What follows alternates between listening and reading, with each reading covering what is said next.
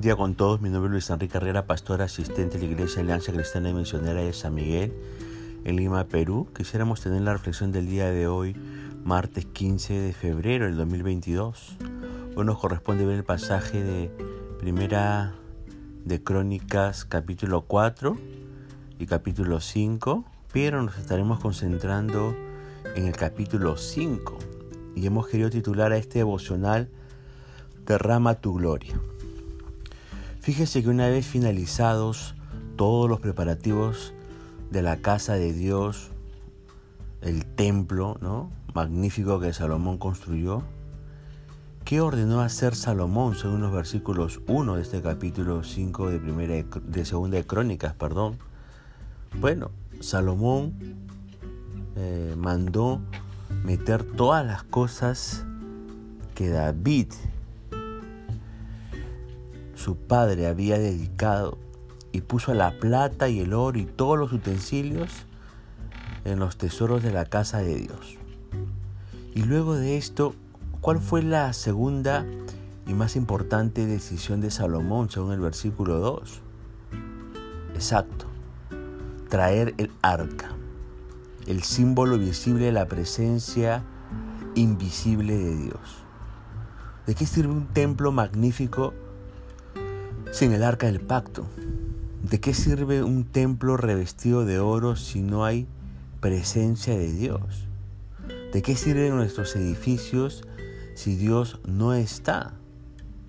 Bueno, ok, pueden servir como museos, pueden servir para levantar la autoestima de los asistentes, pueden servir para mostrarle, entre comillas, al mundo los grandes y ricos y fuertes que somos, pueden servir para nuestro propio deleite y placer, pueden servir para, entre comillas, lucir lo último de lo último en tecnología digital y multimedia.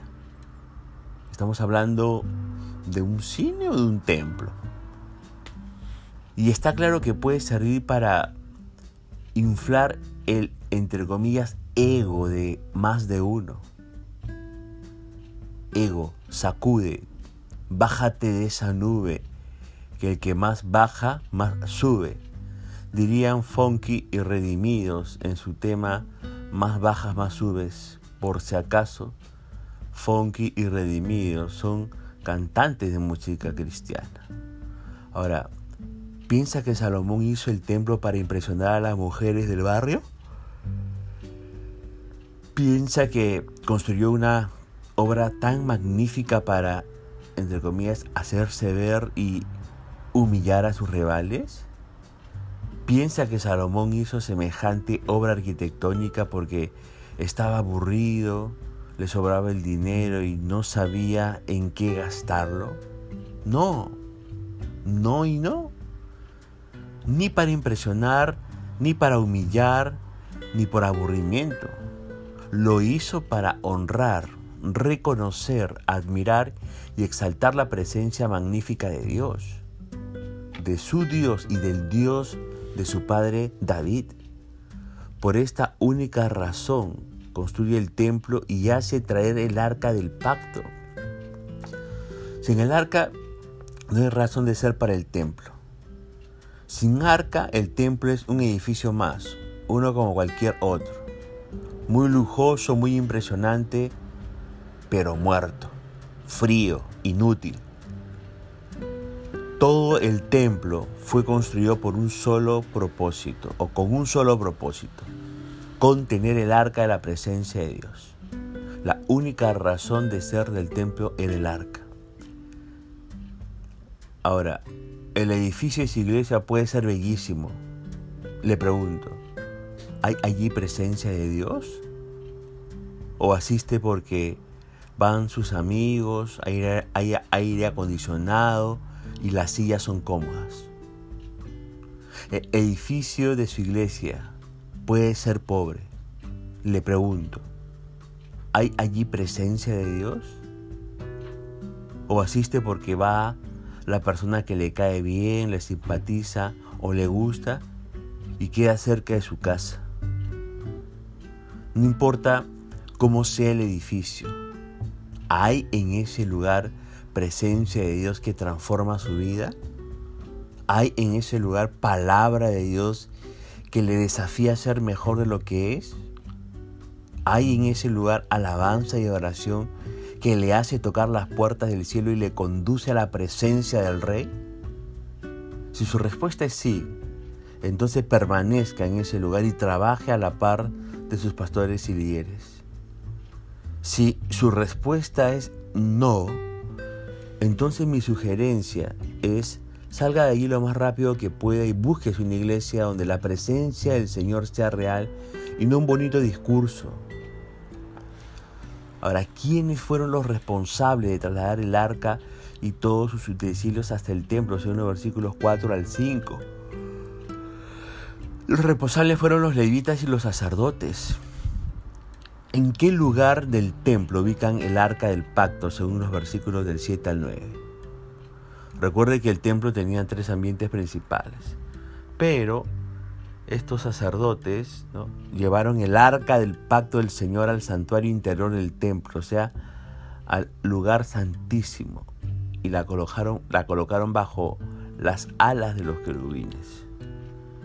Mientras ellos estaban Ocupados en esto nos preguntamos, ¿qué hacían Salomón y el resto del pueblo según el versículo 6?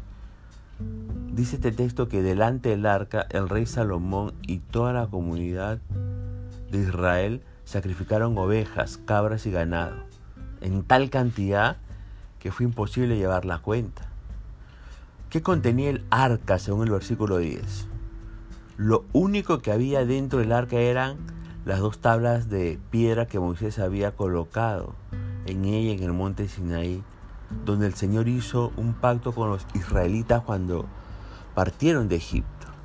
Ahora, los versículos 12, 13 y 14 son poderosísimos. ¿Qué sucede y qué se desencadena? Exacto.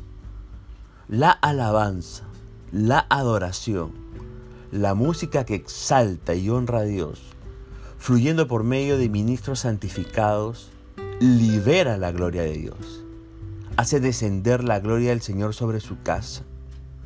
Los sacerdotes, dice, no podían ministrar porque la gloria de Dios, como una nube, llenaba completamente el templo.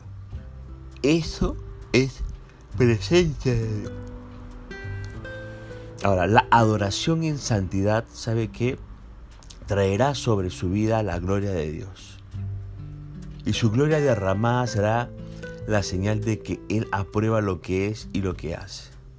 Por eso, mantengan limpio su corazón. Reconozca el amor de Dios. Alábelo, adórelo. Enamórese apasionadamente de Jesús. Busque intensamente su presencia. Anhele solo su gloria y Él le sorprenderá. Su gloria le llenará y sus días nunca más serán lo que fueron. Recordar el amor y la misericordia de Dios sabe que lo inspirará a adorarlo diariamente. Y así es realidad lo que estamos compartiendo en esta hora. Punto final para el devocional del día de hoy. Que la gracia y misericordia sea sobre su propia vida Conmigo sea Dios mediante el día de mañana y que el Señor le bendiga.